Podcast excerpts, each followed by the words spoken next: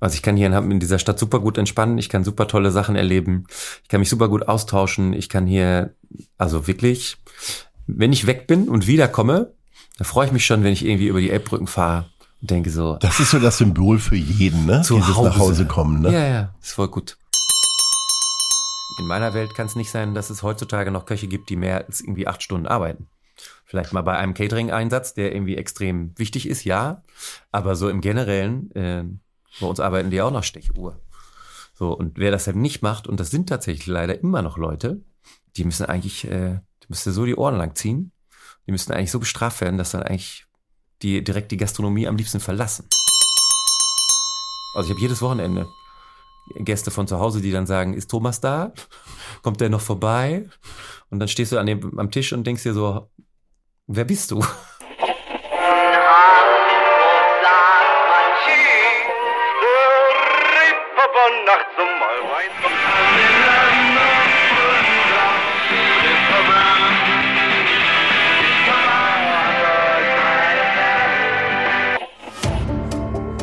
Gute Leute.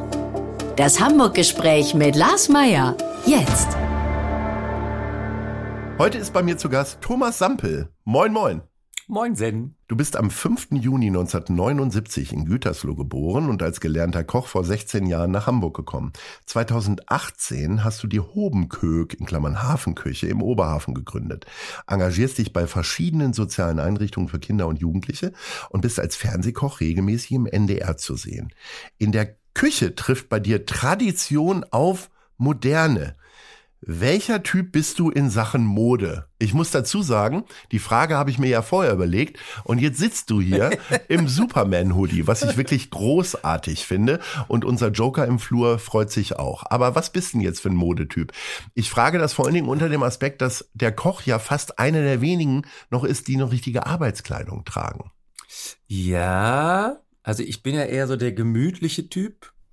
Und ich habe hab mich jetzt in den letzten Jahren tatsächlich dazu durchgerungen, fast nur noch so auch sehr nachhaltige Sachen zu kaufen, ne? Also so vom Material und so. Und da mischt sich dann manchmal so ein bisschen Secondhand drunter. Mhm. Und meistens bunt, so wie man sieht. Ja. So ein bisschen. Wie sehr magst du denn die Uniformierung in einer Küche? Mm, Das hat ja nicht, damit- nichts damit zu tun, wie sehr ich das mag, sondern wie sehr das die Köchinnen vor Ort mögen. Und tatsächlich ist das manchmal so ein bisschen Wiedererkennungswert für die, wenn die alle dieselbe Uniform anhaben. Also haben wir bei uns zum Beispiel jetzt noch nicht, fangen wir aber jetzt mit an, zu nächstem Jahr. Ja. Mhm. Und dann habt ihr, äh, bestellt. dann habt ihr von Guido Kretschmer designte äh, Küchenuniformen an. Fast. Fast. Ich habe ja schon gesagt, es trifft Tradition auf Moderne. Äh, wie wichtig ist dir denn alte Dinge zu bewahren im Allgemeinen? Also mal abseits vom Herd. Es gibt ja immer so den Moment, wo ich so alte Dinge in die Finger kriege und mir dann denke, es ist zu schade, um das wegzuschmeißen. Und dann mache ich immer zwei Sachen. Ich nehme das meistens erst mit nach Hause. Da sagt mir dann meine bessere Hälfte, das hier kein Trödelladen, kannst du direkt wieder einpacken. Dann packe ich das wieder ein. Dann bringe ich das in die Hobenkök. Da sieht es dann mein Geschäftspartner Frank. Der sagt, dann kannst, Kannst du du mit nach rüber- Hause nehmen? Kannst du mit äh, zu Nele rüber ins Catering bringen, zu meiner anderen Geschäftspartnerin, dann renne ich damit rüber. Und meistens finde ich immer irgendwo einen Ort, wo der Tünnef dann stehen bleibt. Ich habe irgendwann mal hab ich so Golfschläger geschenkt gekriegt von einer Bekannten von mir. Die wollte die wegschmeißen, habe ich gedacht, nee. Und die äh, wirst du jetzt, äh, ich habe die in einem Spind versteckt. Bei uns Da, in der da werde ich sie vermutlich nicht sehen, aber mal selber anfangen mit Golf ist nicht? Ja, versuche ich lange schon. Ich habe sogar so einen Golfkurs, habe ich bei so einer Tombola gewonnen. Habe ich noch nicht eingelöst. Kann ja alles kommen.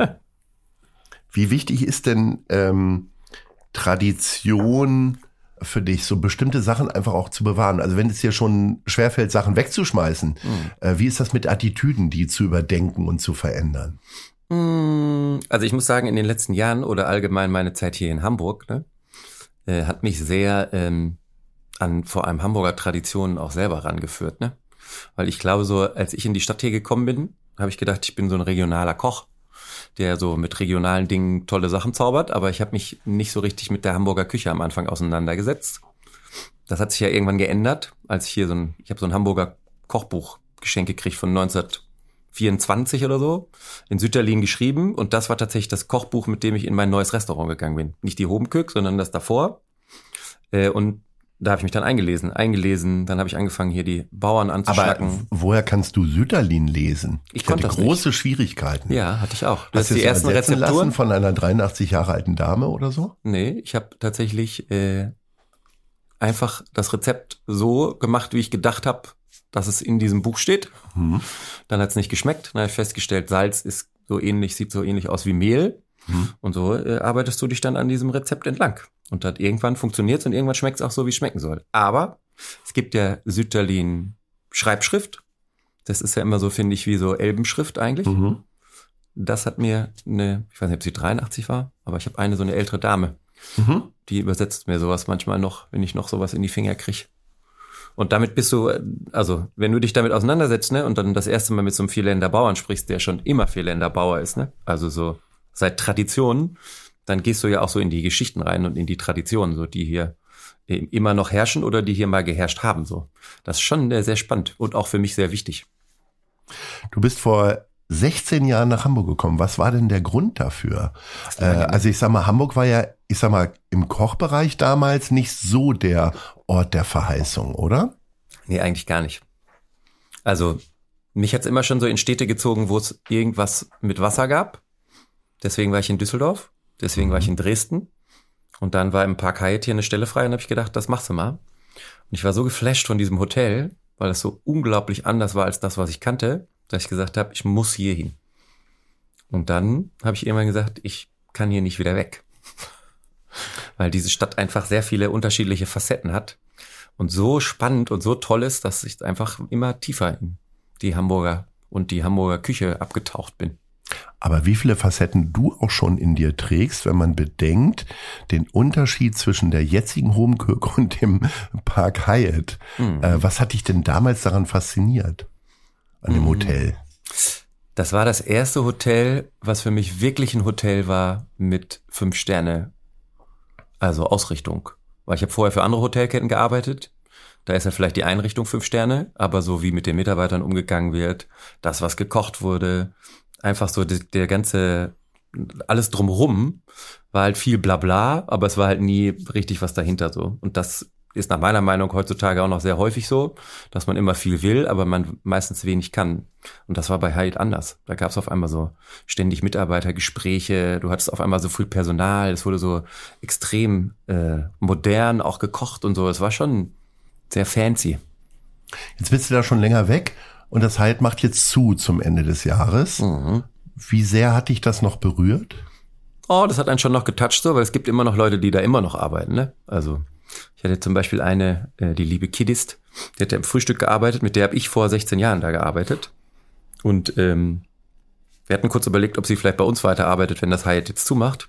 Und das war super emotional, als wir uns einfach im, wir haben uns einfach hingesetzt, haben Kaffee getrunken, haben beide geweint.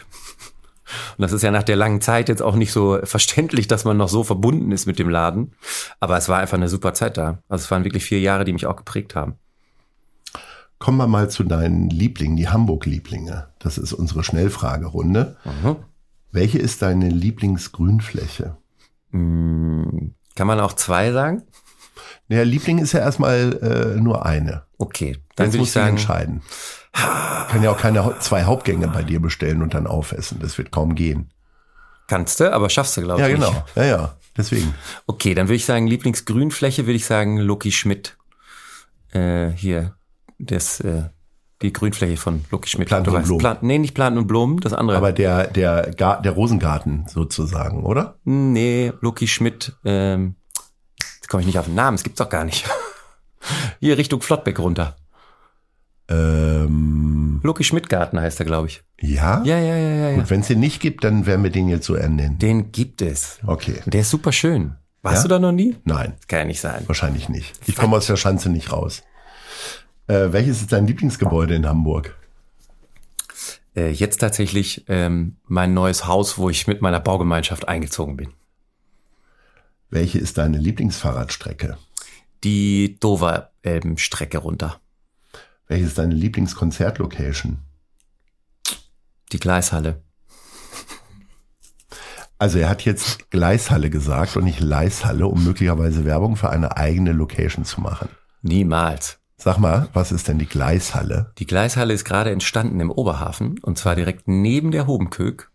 Und da hat der Oberhafenverein hat jetzt für zwei Jahre äh, diese überdachte äh, Gleishalle gemietet, umgebaut schon. Mhm. Also sind schon Geländer drin, dass du nicht mehr runterfallen kannst. Bald kommen noch so Brücken über die Bahnsteige. Dann entstehen da so kleine Testfelder mit so ganz vielen unterschiedlichen ähm, Projekten, die da einziehen. Und da ist ähm, eine wundervolle Bühne. Und die ist richtig fetzig. Kann ich übrigens jedem, der Lust hat, ne?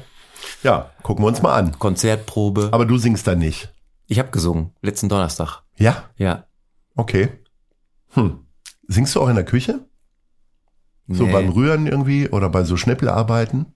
Nee. Okay. Singst du dabei? Mm, ja, ich höre zumindest laut Musik. Echt? Ja. Ich höre meistens immer Tagesschau-Podcast. Okay, naja. Ja gut, deine Rezepte dauern dann auch nur eine Viertelstunde, ne? Äh, nee. Welcher ist dein Lieblingsimbiss? Lieblingsimbiss, Curry Pirates. Wo sind die denn? Hm, welcher Stadtteil ist denn das? Uhlenhorst, würde ich sagen. Mhm. Ist so ein Souterrain. Ähm, Currywurstbude. Riecht gut. Okay. Kalbsbratwurst gibt's da immer mit Rahmkohlrabi. Trüffelstampf. Lecker. Oh, toll. Mhm. Du bist nach Hamburg gekommen, hast im Hyatt angefangen zu arbeiten, hast aber da nicht gewohnt. Wie ist denn deine Hamburg-Biografie? Also von Anfang bis jetzt mit deiner Baugemeinschaft. Mhm. Welche Stadtteile hast du bewohnt? Winterhude, ganz lange. Also Winterhude, als du im, im Apples angefangen hast. Genau, ich bin nach Hamburg gekommen, habe eine ganz, ganz tolle, ähm, so einen Altbau weit oben, direkt irgendwie Winterhuder Marktplatz um die Ecke, 40 Quadratmeter, schön hier Nachtspeicherheizung und so. Damit fing's an. Boah, Äh, Nachtspeicherheizung das ist hart, aber auch ne? echt hart. ja. Obwohl ich sagen musste, diese Wohnung, was mich ein bisschen nervt, so, die wurde mir damals angeboten zum Kaufen. Und ich hatte diese Immobiliendynamik in dieser Stadt noch nicht so ganz auf dem Schirm. Niemand. Ich hatte eine 40 Also- Quadratmeter Wohnung in Winterhude für 80.000 Euro. ja. Und ich habe es nicht gemacht. Tja. Naja, Gut. So, kommen aber wir schön. den Also Winterhude, Stadtteilen. Hm? dann ging's äh, nach Hammerbrook. Oh. Ja, in die Süderstraße. Oh. Ja, ja, ja. Mhm. Direkt beim Straßenverkehrsamt. Nee, weiter vorne. Mhm. Also es gibt ja nur ein Haus, was da bewohnt ist. Viele kennen das, äh, wenn sie. Hast du schon mal Pole Dance gemacht? Nein. Okay. Aber die, die Pole Dance machen, die kennen dieses Haus, weil da zwei Pole Dance Studios drin sind. Ist das so? Ja? Genau. Okay. Und ich bin da in ähm, die Keller WG gezogen. Aber du hast auch Pole Dance gemacht, um die Miete zu mindern, oder ähm, wäre sie gesteigert worden dadurch? Also wir hatten nachher auch eine Pole Dance Stange bei uns in der WG, ja. weil, weil man zeigt das ja immer so Leuten, die zu Besuch sind und dann geht man mal hoch und dann ist ja witzig, ne? So dieses Gehänge und dieses Gedrehe dabei, das ist Mhm. schon das ist auch so ein Party. Ja? Ja, Wie ja. so ein Partyspiel? Ja, du musst das mal machen und lad mal ein und Ja, stell weiß ich, einfach ob mal eine ich das machen sollte oder ob die Stange dann verbogen ist. Keine Nein, Ahnung. Aber ich müsste mich ja verbiegen. Nein, das kann jeder. Okay, na gut. Bis jetzt jeder, der sich dran gehangen hat, hatte Spaß. Vorsatz für nächstes Jahr Pole Dance lernen. Ja. Ja. Oder Stange erstmal hier in die Butze. Ja, sowas. Genau. Also, ne, wirklich Ja. Hammerbruck, Süderstraße, 400 Quadratmeter WG, richtig geil. Oh, da hast du dich aber verbessert. Hab also ich, wenn ja. du nicht gerade mit zwölf Leuten zusammen gewohnt hast. Nee, fünf waren wir, ja. vier. Okay. Aber Ja. war, war wenig Licht, weil die Wohnungen alle so nach innen lagen und du Mhm. irgendwie so ein bisschen nur zum Wasser hattest, aber es gab draußen so ein Ponton, Mhm. dann gab's so Sauna. Ah, da habe ich gerne gewohnt. doch. Das war schon Ja. Und dann witzig.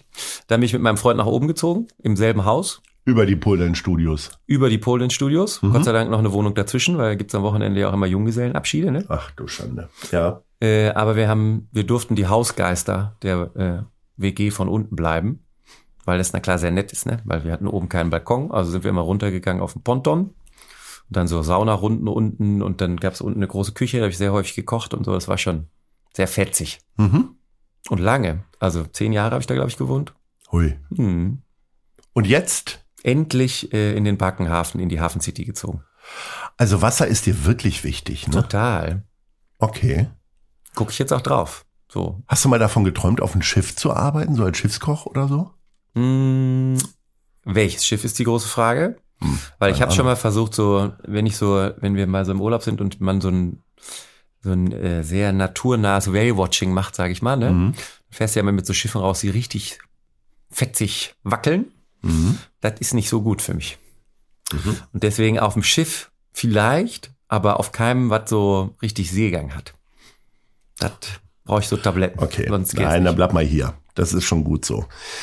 Du bist im westfälischen Gütersloh aufgewachsen. Äh, mir ist vorhin schon aufgefallen, dass es irgendwie eine heimliche Transitstrecke gibt zwischen Hamburg und Ostwestfalen. Wir haben schon diverse Gäste aus Ostwestfalen gehabt. Frank Spielka beispielsweise, äh, Michael Westhagemann, der Wirtschaftssenator, der bald ehemalige, äh, Gustav Peter Wöhler und nun du. Beschreib doch mal Gütersloh. Also, wenn ich jetzt ganz oberflächlich daran denke, dann denke ich als Kind der 80er natürlich an Siemens Nixdorf, also erst Nixdorf, einer der großen Computerpioniere. Und äh, wenn ich nicht in der Nähe sogar auch aufgewachsen wäre, dann wüsste ich vielleicht nicht, dass da auch noch Miele um die Ecke ist. Und früher wurde in Ostwestfalen mit Zigarren Geld verdient. Und ähm, ansonsten ist da gar nicht so viel. Gar nicht so Beschreib das viel. mal aus deiner Warte. Also erstmal ist Gütersloh ja, sagt zwar, dass es eine Großstadt ist, für mich ist das aber eher so eine kleine Stadt, Hm. sehr zersiedelt drumherum, überall so kleine Dörfchen. Ich habe ja auch, sag mal, äh, ich sage gerade, Nixdorf ist ja in Paderborn. Ich habe totalen Blödsinn erzählt. Aber ist Paderborn natürlich- nicht, äh, ist ja auch Gütersloh. ist Ostwestfalen. Ja, ja, na klar. Ja. Äh, aber äh, Gütersloh ist natürlich auch Bertelsmann. Nicht, dass äh, Freunde von mir denken, ich hätte quasi ihren Ursprung völlig vergessen. Ja, so. Gütersloh Also, ist viel ähm, Fleisch auf jeden Fall, Fleisch- und Wurstwarenindustrie tatsächlich. ja. Hausschlachtung wird da noch in jedem zweiten Haus gemacht, ne? Oder? Äh, also, Also als ich zu Hause aufgewacht, äh, aufgewachsen bin in unserer Wenn du morgens aufgewacht bist.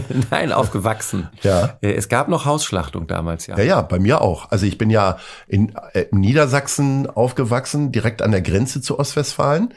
Aber ich glaube, das war in den 70er, 80ern irgendwie, ich glaube, das galt für ganz Deutschland, dass da noch Hausschlachtung gemacht wurde, oder? Ja. Es war jetzt kein, kein, keine Spezifikation für die Region. Hast du selber an Hausschlachtungen teilgenommen?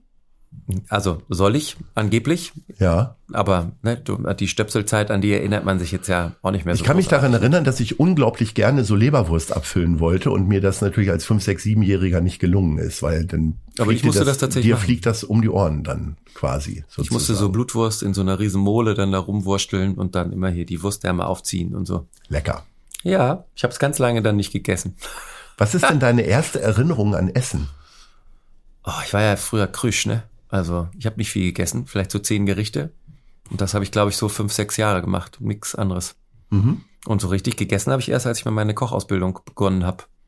Da habe ich dann das erste Mal auch so Fisch gegessen und irgendwie mal einen Braten und mal irgendwie so Spinat und so. Vorher gar nicht. Viel Aber wenn du Pommes. so einfältig sozusagen essenstechnisch aufgewachsen bist, dann auch noch in einer Region, wo Fleisch eine wichtige Rolle spielt, wie, wie, wann, ab wann kam es denn bei dir so durch, dass du gesagt hast, Mensch, Essen ist ja nicht nur gegen Hunger, sondern kann ja auch schön sein. Mm, Ich glaube, ich fand Geschmack schon ganz toll und so Geschmack so zusammengesetzt. Er hat ja so, wenn du ja Sachen isst, die einfach so schmecken, ne? Dann hast du so einen Grundgeschmack, der ist dann nachher wieder weg. Und so, wenn Sachen ja gut gemacht sind, dann hast du so unterschiedliche Nuancen, die in, im, die du so im Mund schmeckst. Und das war so das erste Mal, glaube ich, nachdem ich mit meiner, also Kochausbildung war schon gut, da habe ich auch schon viel mehr gegessen. Wo hast du das gemacht? Auch in Ostwestfalen? Im Parkhotel. Also Ah. im Gütersloh. mhm. Und dann bin ich nach Düsseldorf gegangen und in Düsseldorf war es das erste Mal so, dass ich so interessante Geschmäcker irgendwie hatte, die sich so verbunden haben. Hast du da das erste Mal Sushi gegessen? Also, also Düsseldorf steht ja quasi auch für Sushi sozusagen, ne? Ja, Maro Yasu halt, ne? Direkt hier an der Ja. Immermannstraße. Das schon, Mhm. mache ich auch immer noch.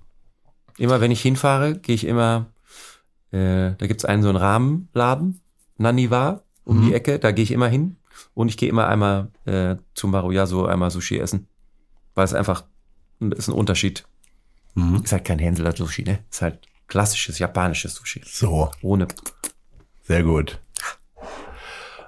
Kommen wir nochmal auf deine Region. Was war denn dann der ausschlaggebende Grund, dort genau Koch zu werden? Gab Gab's Grund. nichts Besseres? Nee, ich wollte ja Mathelehrer werden. Aha. So, und dann habe ich ein Praktikum gemacht in der zehnten. Und dann habe ich während des Praktikums meinen Ausbildungsvertrag einfach unterschrieben und bin mit dem nach Hause und habe gesagt, Mutti, werde doch kein Mathelehrer, ich werde Koch. Mhm. Und dann hat sie gesagt, Gott sei Dank. Also Mutti hat sich gefreut. Mutti hat sich gefreut. Ich habe ja nur, ne, Vater Fleischer, Bruderfleischer, Mutter so, Fleischerei, Fachverkäuferin, euch ja sogar noch professionell. Schwester ähm, Fleischerei Fachverkäuferin.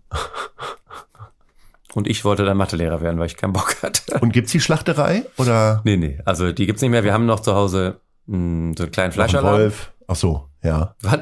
Noch so ein Fleischwolf. Nee, einen Fleischwolf haben Haben wir so tatsächlich noch. Da ehemalige wird auch noch Schlachter gerne haben noch so die ganzen Gerätschaften, damit sie noch so für den Eigenbedarf ein bisschen Wurst machen können. Nee, also Papi gibt's ja leider nicht mehr. Ja. Aber Mutti steht halt immer noch mit ihren, wie alt ist sie jetzt? 86?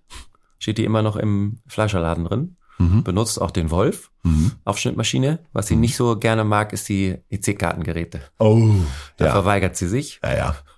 Muss immer die Kollegin helfen. Und sonst machen wir super viel Partyservice zu Hause. Also sehr Okay. viel so eingemachtes im Glas.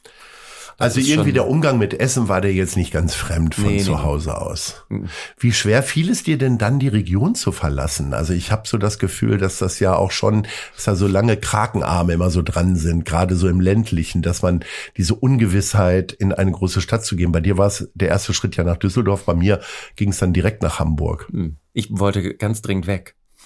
Ja, ja, ich auch. Also, ne, das, wenn ich jetzt nach Gütersloh, wenn ich nach Hause komme, jetzt, jetzt fahre ich tatsächlich wieder gerne nach Hause. ja, äh, aber nach zwei Tagen reicht's dann auch, ne? In der Heimat, oder? Nee, ich kann mich auch so vier Tage beschäftigen. Ah. Aber dann fängt ja Mutti wieder an, die Klamotten rauszulegen, oder? Ja, ja, also Mutti ist schon immer, wenn ich komme, muss Mutti immer genau wissen, wann ich komme, ob sie vorher Und was zu sie kochen soll. Genau, was sie Ach, kochen soll, toll. was sie mitbringen soll. Und dann findest du im Kühlschrank auch so viel Fleisch, dass du eigentlich drei Wochen leben könntest, Mhm. damit die Auswahl da ist. Und hast du ihr erzählt, dass man das zumindest in der Großstadt gar nicht mehr so macht, so viel Fleisch zu essen? Oder traust du dich nicht? Ich bringe ihr manchmal so was zum Probieren mit. Ja, so Blumenkohl. Nee, so Gemüseaufstrich. Ich habe sie inzwischen so weit, dass äh, ich habe da um die Ecke so einen kleinen äh, Bioladen, den ich immer ganz nett finde. Mhm. Und zu dem fahre ich tatsächlich immer hin und dann koche ich, koche ich uns dann zu Hause was. Mhm. Und ich habe sie jetzt schon so weit, ne, dass sie dann manchmal sagt, so, okay, du ne, fährst ja eh einkaufen, deswegen bringe ich jetzt nicht so viel mit. Der Kühlschrank ist trotzdem immer noch brechend voll. Wie oft geht's denn für dich nach Gütersloh noch? Hm, Ich würde sagen, so im Jahr so fünf, sechs, sieben, acht Mal. Also doch mehr als alle zwei Monate. Ja. Hm, Ja. Wie sehr hat dich denn die Region dort geprägt? Also, ich sag mal, Hobenkirk ist ja auch, ich sag mal, von den feineren Restaurants schon das handfestere, Mhm. sozusagen. Gibt's mal einen ordentlichen da? Eintopf, schönes Cordon Bleu und so weiter. Ist das, ist das so, dass Ostwestfalen was in dir drin ist? Was du nie so richtig losgeworden bist? Ah, Also will man das loswerden? Nee. Nicht So. zwingend. Und irgendwie die nicht. Zeit zu Hause war, ist ja auch eine schöne Zeit und das ist auch eine schöne Ecke und so. Das ist also auch das, was mir von da mitgegeben wurde, ist, glaube ich, gut. So, weil der Ostwestfale ist ja auch jemand, der, naja, ich finde die immer sehr tatendrangig und irgendwie geben die immer so ein bisschen Gas auch und machen Sachen so fertig. Und das war jetzt schon, also will ich jetzt auch nicht missen, ne? Das bringt dir, na klar, hier in Hamburg meistens viel, Ja. weil viele Ostwestfalen hier einfach hinkommen, ne? Also, die äh, lieben ja auch das Wasser und deswegen besuchen sie Hamburg halt auch. Also ich habe jedes Wochenende Gäste von zu Hause, die dann sagen, ist Thomas da? Kommt der noch vorbei? Und dann stehst du an dem, am Tisch und denkst dir so, wer bist du? Und dann sind Ostwestfalen ja auch so wortkarg, ne? Also wahrscheinlich kommt ja kurz. nicht mehr richtig Smalltalk dann äh, zustande. Nee, ist immer so, tack, tack und fertig. Das war tatsächlich für äh, meinen Freund war das etwas verwirrend, weil der kommt aus Neumünster und die verabschieden sich sehr lange. Also da Aha. kannst du nicht sagen Tschüss und gehst, sondern dann ist noch eine Schleife, dann holt man noch mal kurz was raus, dann wird noch mal was gezeigt und so und dann hier noch mal und dann dauert es immer so eine Dreiviertelstunde, bis man dann vom Hof fährt. Und das ist bei uns ja anders. Also raus aus der Tür, Mutti steht an der Tür, macht so Man sitzt im Auto und ruft noch Tschüss. Genau, das ist auch typisch ostwestfälisch. Und typisch für unseren Podcast ist die kurze Werbeunterbrechung und zwar für unseren Kooperationspartner Die Zeit. Ich beginne jeden Arbeitstag mit der Elbvertiefung, dem kostenlosen Newsletter von Zeit Hamburg. Was die Elbvertiefung besonders macht, sie ist relevant und prägnant, persönlich und enthält fundiert recherchierte Lesestücke von Autorinnen und Autoren der Zeit. Alle wichtigen Infos rund um Hamburg findet ihr auf www.zeit.de slash Elbvertiefung oder von montags bis freitags um 6 Uhr im E-Mail-Postfach. Klickt mal rein. Wir kommen zu den Fragen der anderen Leute. Wir haben also zwei Leute befragt und gebeten, eine Frage an dich zu stellen. Hören wir mal rein. Hallo Herr Sampel, hier spricht Uli Waller, der Intendant des St. Pauli Theaters. Und mich würde sehr interessieren, welches Theaterstück Sie am meisten geprägt hat. Tja, Ist jetzt bestimmt fies, ne? Aber es war tatsächlich Harry Potter letzte Woche. Hei, hei, hei, hei, hei, hei, hei, hei. Aber doch nur, nein, äh, Wirklich aber nein. Das ist kein. Musical, ist Theater. Ich weiß, aber trotzdem, nee. Nein. Also Musst ich, machen. Ich, ja, Wirklich? weiß ich nicht, äh, ob ich mich so lange da hinsetzen muss, aber äh, ich habe ja ja, ich habe ja grundsätzlich schon schwierig überhaupt ins Theater zu gehen, äh, als jemand, der früher auch Schauspieler beraten hat. Aber mittlerweile kann ich mich, werde ich da altersmilde. Aber Harry Potter wäre jetzt nicht ganz oben auf der Liste, ehrlich gesagt. hab Aber da- die, das ist natürlich für Hamburg eine ganz tolle Institution, aber nicht alles, was für Hamburg gut ist, ist für mich gut. Also aber das Stück ist ja- wirklich gut. Okay. Und nächstes Jahr Aber ist ja nur das noch ein ist jetzt Teil. das, ne? was dich am meisten geprägt hat? Also Da kommt jetzt nicht Brecht oder ähnliches? Nein, ich bin ja auch nicht so ein Theatergänger. Ah, das kommt da so ein bisschen durch bei deiner Antwort. Ja. Aber egal. Äh, man soll ja keine Meinung hier kritisieren. Man muss sie ja zulassen. So, dann kommen wir mal zur nächsten Frage.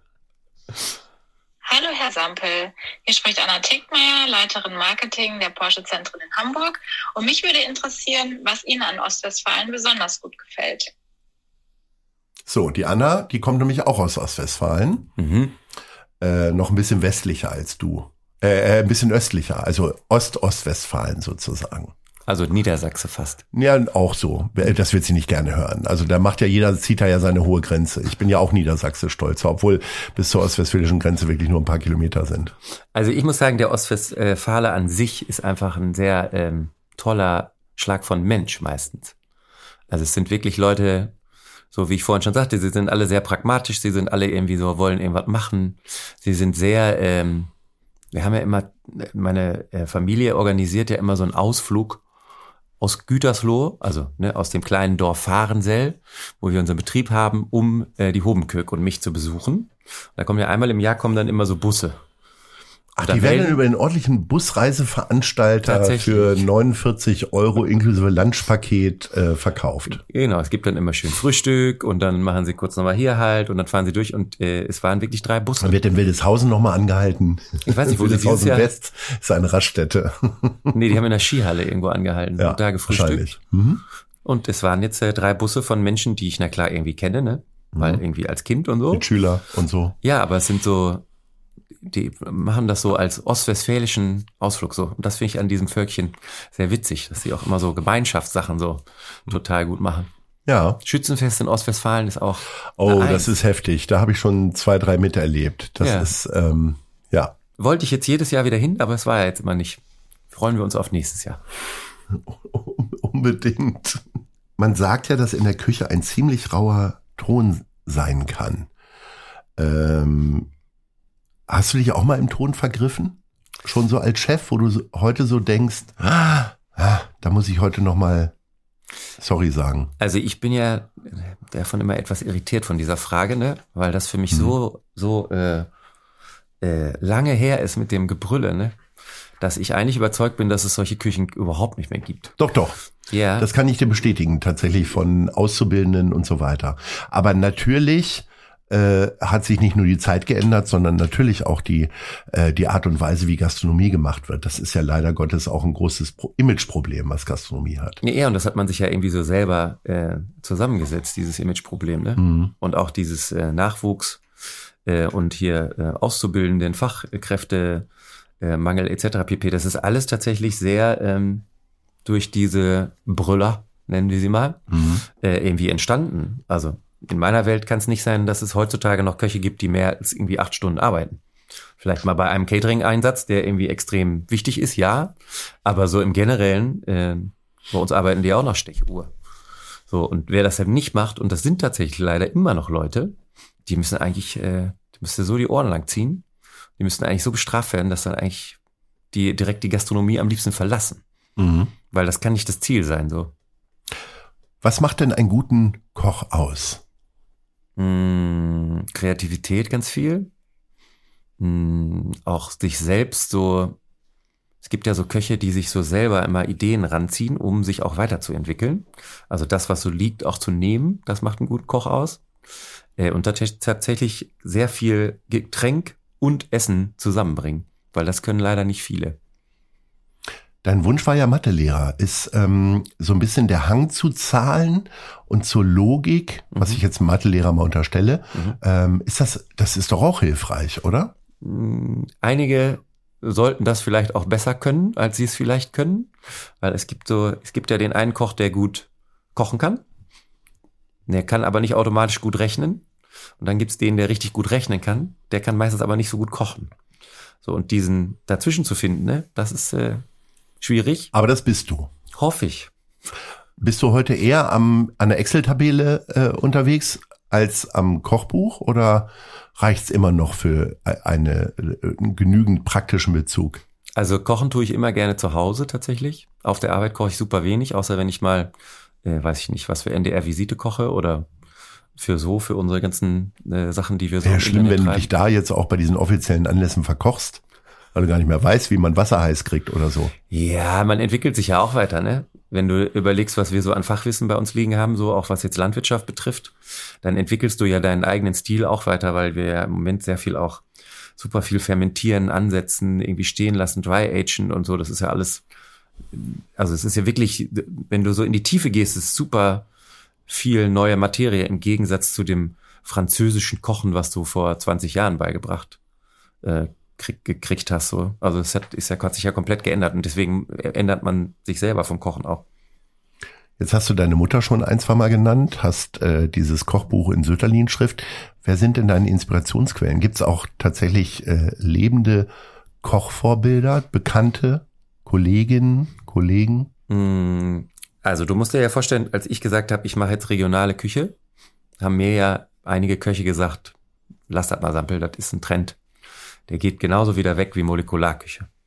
Also habe ich mir gedacht, ich muss mal jetzt mich alleine zurechtkämpfen so und tatsächlich gibt's so, in, früher hießen wir die Regionalspinner und da gibt's so im Berliner Raum gibt's welche, im Süden gibt's welche.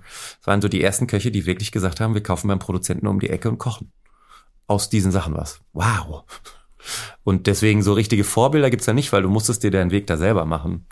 Weil einfach, ähm, es gab niemanden, der es gemacht hat. Alle haben immer gesagt, Französisch, Französisch oder molekular. Ja, das ist es. Mehr gibt's nicht. Und du konntest dich dann nur so selber durchwursteln und hast dann mal wieder einen tollen Produzenten entdeckt, ein neues Rezept gefunden, bist irgendwo hingefahren, wo sich Leute ausgetauscht haben äh, über dieses Thema. So, das, das war ein sehr langer Weg. Und jetzt äh, würde ich sagen, ah, gibt einfach zu viele, die so gut sind gerade in dem, was sie tun. Diese Bewegung ist ja sehr stark geworden. Nenn mal Namen. Oh, Billy Wagner zum Beispiel, der jetzt irgendwie ähm, die Gemeinschaft irgendwie mit gegründet hat in Berlin. Die machen super viel tolles Zeug. Witzigerweise hätte ich ja nie gesagt, nie gedacht, dass ich mal so mich für Sarah Wiener zum Beispiel auch ausspreche. Äh, weil auch sie wahnsinnig tolle Arbeit macht. Also egal ob im Europaparlament oder ähm, die Sachen, die sie mit ihren, ihren Firmen und den Kids irgendwie ähm, jetzt gerade irgendwie so rockt, das ist schon, das ist schon klasse. Mhm. Neben dem Hobenkück, also dem eigentlichen Restaurant, gibt's ja auch eine Markthalle. Mhm. Klingt irgendwie total logisch und eine ganz einfache Idee. Äh, aber die einfachen Ideen sind ja manchmal umso schwerer umzusetzen. Äh, wie, wie kam es dazu? Witzigerweise ist es ja auch, ne, also viele Leute, die bei uns reinkommen und sich so umgucken, denken dann so, ah, ja, es ist ja eine Markthalle, ne? Aber irgendwie ist ja keine Markthalle, weil hier sind ja keine Händler. Und irgendwie ja, mh, und äh, dieses Konzept, was wir da machen, ne, dass wir hinten zu 100 Prozent das von den Bauern direkt abkaufen und für die dann verkaufen und gleichzeitig vorne das Restaurant betreiben, ne, das hat bis jetzt auch noch keiner nachkopiert. Das finde ich ja ein bisschen komisch, weil ich gedacht habe, so wenn man sieht, dass das gut funktioniert, ne, weil wir einen riesengroßen Vorteil haben, wir schmeißen halt nichts weg. So, die Bauern äh, haben eine Sicherheit, dass sie auch die Ware verkauft kriegen, die sie an uns verkaufen, weil sonst würden sie sie ja selber verkaufen. Und äh, dieses Konzept ist eigentlich so, wie es ist, ist eine Eins. Also ich würde sofort kopieren. Es haben sich ja auch schon viele in der Hobenküche gewünscht, äh, außerhalb Hamburgs. Aber wir würden ja, glaube ich, gerne erstmal noch eine in Hamburg machen. Noch eine weitere? Ja, ich würde die gerne mal machen in einer Frequenzlage. Also Das heißt wo wirklich Menschen wohnen. Hier, wo Menschen Ach so, wohnen. wo, wo Menschen wohnen. wo Menschen wohnen und wo es vielleicht auch keinen Wochenmarkt unbedingt gibt. Okay. Also- Interessant. Ja. Aber also, ähm, ich weiß noch, ich bin relativ frühzeitig bei dir in der Homecook gewesen, irgendwie in der ersten Woche. Und ich bin ja manchmal auch skeptisch, was neue Ideen angeht. Und hab so gedacht, hei, hei, hei, hei, hei. wenn er sich da mal nicht dran verhebt, weil es ist ja ein Riesending. Also mutmaßlich ist die Mietlage dort relativ günstig. Da wollte ja auch erstmal keiner hin. Da war ja auch, der Zustand war ja nicht so wie jetzt. Also äh, jetzt ziehen da die ganzen Hipster hin und sind ganz viele äh, tolle Einrichtungen und so weiter und so fort. Hammer Brooklyn wird wahrscheinlich irgendwie komplett zu dir zum Mittagessen kommen, weiß ich nicht.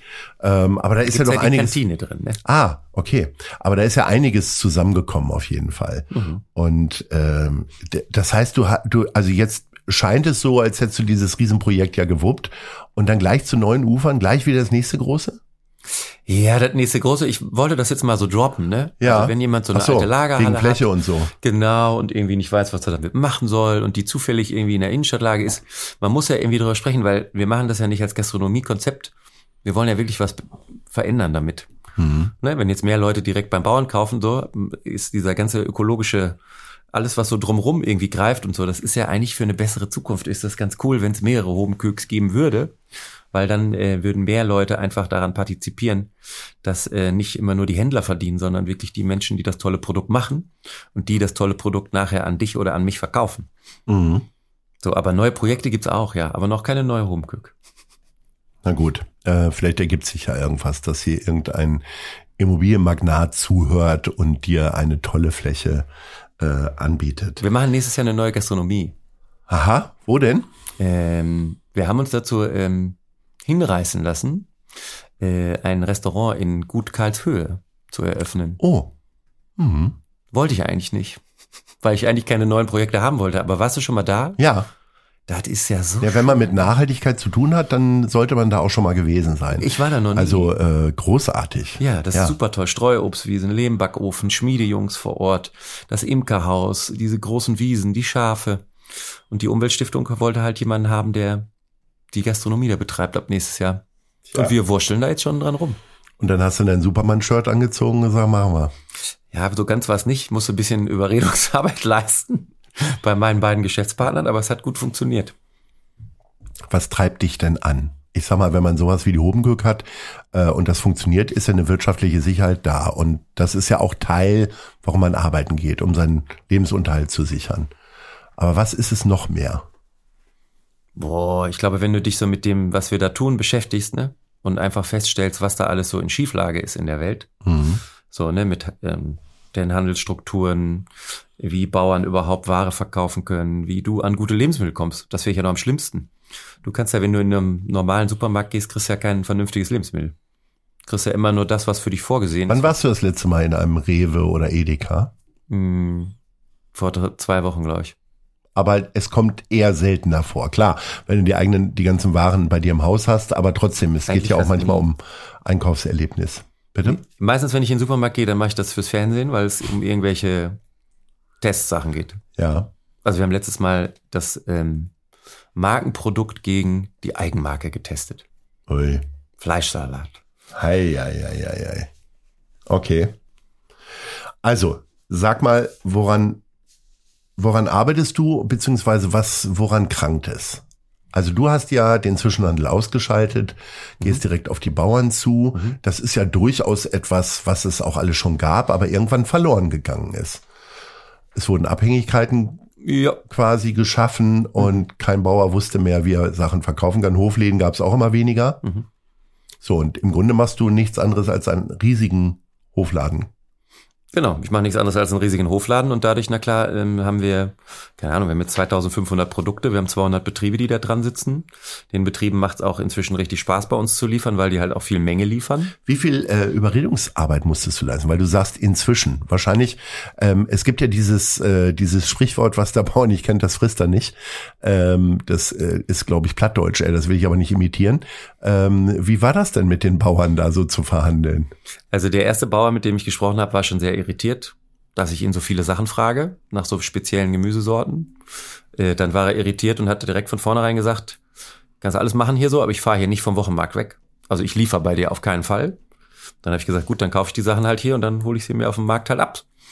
Und dann, weiß ich nicht, habe ich fünf Kisten gekauft, hat er gesagt, ja, am Preis können wir aber nichts machen. Und so hat man sich eingekruft. Das heißt, du hast zum VK gekauft. Ich habe am Anfang zum VK gekauft und ich habe tatsächlich Mengen abgeholt, die irgendwie so maximal 10 Kilo waren an Gemüse. Und dann hat sich das ausgebaut so und irgendwann vertraut der Bauer dir ein bisschen mehr und dann kannst du ein bisschen und auf, ähm, irgendwann kann er dann auch liefern, weil irgendwie hat er das in seine Route eingebaut und manchmal können sie sich auch zur Weißglut treiben, die lieben Bauern und ihre Manufakturen, weil die manchmal dann einfach auch nicht dieses Zuverlässigkeit müssen die auch lernen. So, weil manchmal, wenn man so alleine in seinem Geschäft rumbrasselt so, dann vergisst man manchmal so Sachen wie, ich muss pünktlich am Dienstagmorgen liefern, wenn ich am Dienstagmorgen Ware versprochen habe. Weil sonst hat derjenige, der sie bestellt hat, auch keine Lust mehr auf die Ware. Und das hat man gelernt über die Zeit jetzt. Und das war ein langer Prozess. Das hat ja schon nicht in der Hobenkirk angefangen, sondern in dem Laden vorher, wo ich war. Ich würde sagen, so dieser Gang auf dem Markt, der ist 14 Jahre her, dass ich das erste Mal, na, oder 12 Jahre, dass ich das erste Mal auf den Markt gegangen bin und mit dem Bauern direkt gesprochen habe. Jetzt haben die sich an dich gewöhnt oder gibt's tatsächlich, du hast ja gesagt, du wunderst dich, dass keine äh, Imitate oder Kopien gibt oder ist es schon durchaus ein gebräuchliches Muster geworden? Ah, es ist schwierig, wenn du dich mit dieser Materie nicht Weil es auseinandersetzt. sind ja auch immer mehr Hofläden in der Stadt entstanden, also so Einkaufsgemeinschaften und so, die das ja so ähnlich machen, ne? Also die die Bewegung ist ja da, dass da viel passiert so. Ähm, nur wenn du dich mit der Materie nicht auseinandersetzt, kann ich mir schon vorstellen, dass es schwierig ist, das Ganze äh, halt auch umzusetzen. Ne? Ich gebe dir ein Beispiel. Äh, viele Kantinen wollen jetzt auf Bio umstellen, komplett, 100 Prozent. Endlich. Ja, endlich, aber der Biomarkt ist darauf nicht vorbereitet. Und die Zwischenhändler, die normal Ware liefern, sollen jetzt Bio liefern. Das können die gar nicht, weil die kein Bio-Netzwerk haben. Und dann hört's auf. Weil dann sagt die Kantine, ich will auf Bio umstellen. Und dann sagt der Zwischenhändler, so viel Bio gibt's gar nicht. Und der Bauer sagt, ich will meine Salate aber liefern, direkt am liebsten zu dir. Und dann fehlt die Vernetzung und das Gespräch so. Weil es würde ja schon erstmal reichen, wenn ein Bauer mit Biogemüse immer in diese Kantine liefern würde. Also kleiner Schritt. Dafür musst du erst den Bauern finden. Dafür Erstmal nur die Möhren und die, den Kohlrabi oder so. ja, ein bisschen mehr Angebot kannst du schon, Ja. ne, wird es schon geben, aber die, manchmal fehlt das Wissen über die Schritte. Und das ist manchmal echt hinderlich, so weil wir einfach jahrzehntelang diese Strukturen so zerstört haben, dass es einfach schwierig ist, sie wieder aufzubauen. So. Und es hat mit viel oh, Energie von allen Beteiligten zu tun. ist wirklich eine Herausforderung. Und das Schlimme ist ja, wenn du Bio in Kantinen machst, ne, dann muss der Koch auf einmal wieder mehr kochen. Ja, blöd. Ja, das ist auch eine Herausforderung. Ja. Ich habe mich mit einem unterhalten, jetzt, die haben die äh, Kantine umgestellt und es gab irgendwie, ich glaube, Pizza soll es geben. Das ist ja was ganz Simples und es gibt Bio-Pizzateig nicht zu kaufen, unbelegt. Dieses Produkt gibt's einfach nicht, weil die Nachfrage nicht danach war. Also müssen sie jetzt ihren Pizzateig immer selber machen. Und mussten die Köche erst wieder lernen, Pizzateig zu machen. Ist hart eigentlich, aber Klingt jetzt nicht so kompliziert. Aber, wenn du nur Beutel sie- aufgeschnitten hast und die einfach abfrittiert ja, und die gut, Dings geschmissen, dann ist Ja, das ja. schon hm, Wissen. mhm. Ist ja auch dann eine andere Herangehensweise an die Arbeit. Ne? ja. So, wir kommen jetzt zu etwas anderem Wissenswerten, nämlich Wissenswertes über Hamburg und dann kommst du. Das Passagekino in der Mönckebergstraße ist eines der ältesten und durchgehend betriebenen Kinos in Deutschland und Hamburgs ältestes Lichtspielhaus. Welche Art- von Filmen schaust du am liebsten? Mm, Also tatsächlich in der Passage. Nö, insgesamt. Ich weiß nicht, ob da Harry Potter läuft. Nee, Harry Potter lief da nicht, aber das war tatsächlich äh, Kurzfilm, habe ich da das letzte Mal gesehen in der Ja. Passage vom äh, lesbisch-schwulen Filmfestival. Ja. Mhm. Vom Äh, Queer Festival, wie Jawohl. es jetzt heißt. Oh, heißt es jetzt Ja, so? ja. Okay. Und äh, sonst äh, gucke ich tatsächlich sehr viel Science Fiction. Also so Ja? Marvel, ja, ja. Naja, gut, ja. Das? Superman-Shirt, genau. Aber sag mal, hast du alle Harry Potter-Verfilmungen geguckt? Ja, natürlich. Entschuldige bitte. Was so, für eine Frage. Hamburgerinnen und Hamburger geben im Schnitt 546 Euro für Weihnachtsgeschenke aus. Mhm. Was war deine größte finanzielle Anschaffung in diesem Jahr? Und damit meine ich jetzt nicht äh, die Gleishalle oder so, sondern für dich persönlich. Mm, der Kleiderschrank, der immer noch nicht steht. Hättest du doch so einen Aufbauservice mitmieten können, oder? Nein, ich habe das, ein, befreundeter Tischler von mir macht das und wir hatten jetzt Probleme mit dem Fußboden, der musste erst wieder neu gemacht werden und gefixt. Und diese Woche wird der wahrscheinlich aufgebaut. Wahnsinn. Mit über 70.000 Teilnehmenden schrieb die Fridays for Future Demonstration im September 2019 Hamburger Stadtgeschichte. Wofür würdest du auf die Straße gehen? Da war ich tatsächlich dabei. Guck an. Mhm. Und sonst so? Was sind so deine Themen? Also klar, das haben wir schon gehört.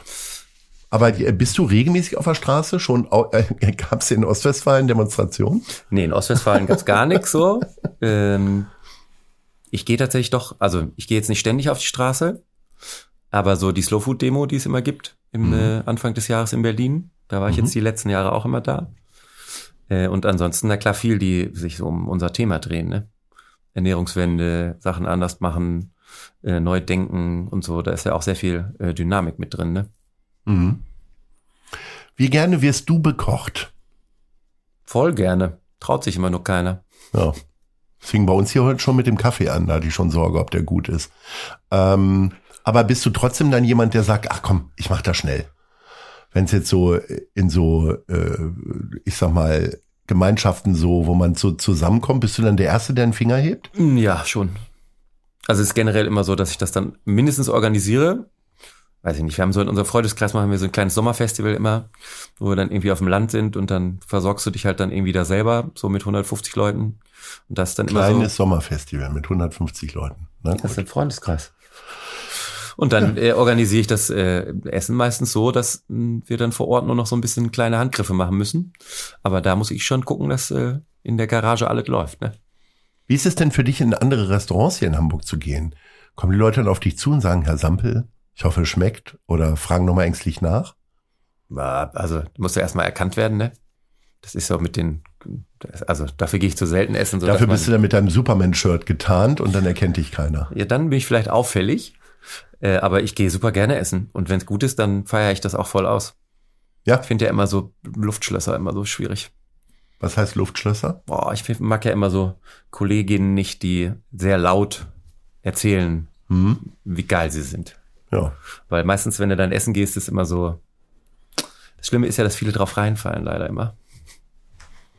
Das ist schwierig. Was Und so die Kleinen, ne, die so authentische Küchen machen, ja. das kann ich schon richtig ausfeiern, wenn das gut ist. Was isst du denn gar nicht? Gar nicht Thunfisch aus der Dose. Okay, ja, das hat ja eine Qualitätssache, aber so geschmacklich. Was ist vielleicht aus der ich finde das Kindheit auch geschmacklich ganz furchtbar. Das ist wie kannst ja, aber Uah. äh, ich meine ja eher so, also bei mir wäre es jetzt zum Beispiel Kümmel. Kümmel finde ich furchtbar. nee, voll lecker. Ja, hm, okay. Äh, gehört ja auch zu dieser herben Küche aus den Regionen, wo wir herkommen. Das ist Meine richtig. Mutter hat immer was von Bekömmlichkeit erzählt bei den Pellkartoffeln. Stimmt. Wurden immer Kümmel noch mit dran gemacht. Ähm, gibt's da sonst gar nichts, wo du sagst, anderen schmeckt's gut, aber mir nicht? Nee, gibt nix. Ich esse alles sonst. Echt? Ich probiere auch alles. Das, also auch so Innereien und so ganz exotisches Zeug? Ja, ja, ja, also weiß ich nicht. Schon. Gibt's denn Tätigkeiten in der Küche wiederum, die du gar nicht so magst? Salat Also, waschen. ja? Ja, finde ich voll furchtbar. Und Kartoffelschälen und so? Alles egal. Nur Salat waschen. Und wasche deswegen bist du dann- Chef geworden, ne? Damit du das nicht mehr machen musst. Ja, ich kann Salat waschen, aber mein Freund nimmt mir das zu Hause immer ab, weil bei mir ist er immer sandig. Egal wo, egal wo ich dich treffe und sehe, du machst einen sehr fröhlichen und sehr ausgeglichenen Eindruck. Was betrübt denn deine Laune so tatsächlich? Puh, das, was so in der Welt passiert, betrübt einen schon manchmal. Mhm. Und das auch echt ordentlich. Äh, ansonsten bin ich eigentlich immer jemand, der sehr positiv durchs Leben geht. Aber das kommt ja nicht aus Ostwestfalen, ne? Die sind ja eher so grumpy unterwegs, ne? Findest du? Ich finde, die Ja. sind immer gut drauf. Nein. Beim Karneval und beim Schützenfest vielleicht. Hier sind immer schon mal zwei Daten, wo ich zu Hause bin.